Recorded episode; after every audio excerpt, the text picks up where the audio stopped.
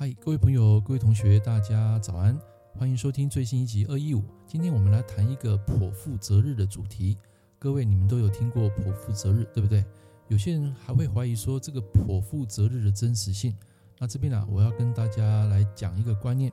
基本上，你们所认知的不可行性啊，你们都会认为说啊，既然如果这样的话，是不是每个小孩我们都来剖腹择日，就可以找到一个好日子？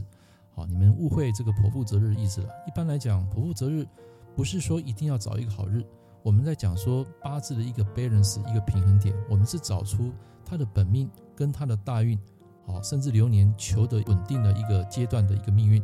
什么意思呢？就是说我们在看剖腹的时候，一般我们都会找八字比较属于顺生的，啊，或者是说他可能能量是比较综合的。但是这种能量综合的八字基本上非常的少。有时候你的本命好。但是你的大运却不好，什么意思呢？就好比你开着一辆非常好的进口车，结果跑在一个非常崎岖、然后非常弯曲的道路，那么这个时候呢，你觉得你的人生命运会好吗？当然不会好啊，因为驾了一辆好车，可是那条路却是九弯十八拐，你会觉得人生啊还是非常辛苦。所以我们在第一个考量的条件就是说，本命好，但是你的动态大运流年。啊，也要好。一般我们是看动态为主。那流年的话，这种当然要每一年每年看，有时候要抓住每一年啊哪一个年啊对这个命主会有一些伤害。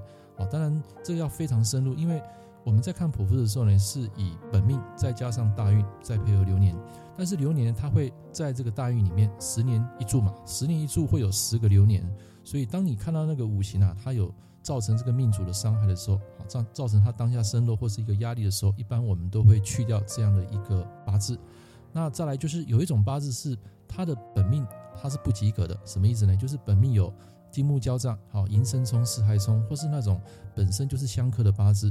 那这种一般在传统的命理师来讲，他会觉得说这种八字啊不太好。那一般我会比较避开的就是本命有自刑的，啊，辰辰自刑、酉酉自刑、午午自刑、亥亥自刑。这四个字形呢，我一定会避开。那字形有它字形的条件啊，你们可以上网去搜寻一下这方面的资料。那这堂课我要讲的就是说，剖腹择日的可信度到底是多少？我要跟各位讲百分之百。为什么？你会说老师啊，你在迷信？不是的，我跟各位讲，就算你请一个命理师帮你看一个吉日良辰，但是这个小朋友他不一定会在那一个时间出生。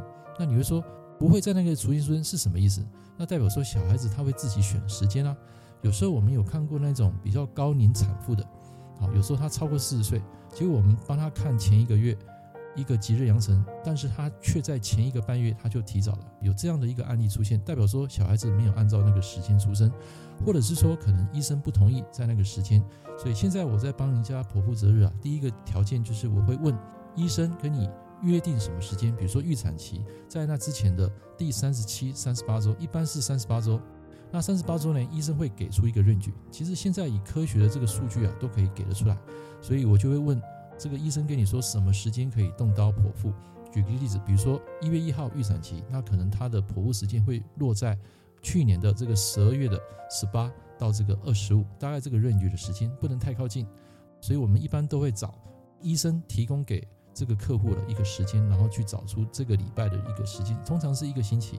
然后我们根据这个本命大运，再配上这个流年啊，去找出他当下是不是有比较稳定的一个过程。但是我要跟各位讲，其实不管你怎么看，多少在某个大运某个时间，一定会有碰上坏运。就是你的八字不管在多烂多好，一定会碰上某个坏运。什么意思呢？比如说你找出一个本命顺生的财官印。天干也是印生比劫生食伤，但是他突然间在某个单元他把它合掉，整个八字弱了，那这个时间的八字啊就不会太好，他会感到惊慌失措，感到运势啊会每况愈下。当然这是不可避免的，不相信你可以去随便找一个八字，或是说有人请教你要看剖腹择日，那么基本上你一天一天去看，在一个一个大运去看，你会发现它并不是非常的完美，所以我才说在这堂课我要讲这个剖腹择日啊，并不是一个完美的八字。就是它一样会有缺陷，木火土金水一定会有一个五行能量，它会比较弱，所以在当下它可能因为这个大运的冲击，造成它本命产生一个 DNA 改变，所以反而我们现在在思考就是一个问题，就是说如果这个八字本身天生是相克的，那么其实碰到好运的机会会比较高。你想想看，如果你一出生是拿一个满分的考卷，突然间在某个大运你考试变成只剩下八十分，剩下七十分，那你会有什么感觉？当事者他会感觉他非常不顺。这个案例我看过非常多。那有一种八字啊，他从小他的八字就是命很苦，他的八字是相克啊，五行相冲啊。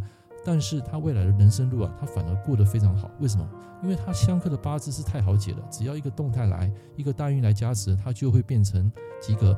原本他是一个不及格的八字，那突然间在某个大运，他会变成六十分，甚至七十分，最好到八十分。那这个人他就会感到人生充满了斗志跟希望，而且好运连连。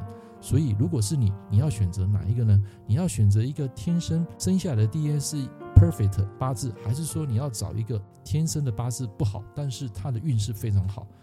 一般来讲，你们会选择第二个嘛？但是如果我们能够找出本命好、动态也好的这种八字，这是最完美的。可是不可能，impossible，你一定会在某个大运会碰上一个衰运，所以这个时候就要考验命理师的功力，衡量这个是男生女生他所追求的一个目标，看他的本命，他追求的是什么，他的天赋在哪里，然后再根据大运。这个冲击进来的这个合生克泄，造成力量增减增弱，一切都要根据这个五行啊排列组合而定，所以这个没有一定的答案。但是我要肯定跟大家说，剖腹择日是可信的，因为只有在你跟小朋友沟通好之后，他才会在那个时间出生。但是在我的个人实物经验，我曾经碰过，就是十个里面大概三个到四个，三到四成的人，他不会准时在老师看的那个时间出生。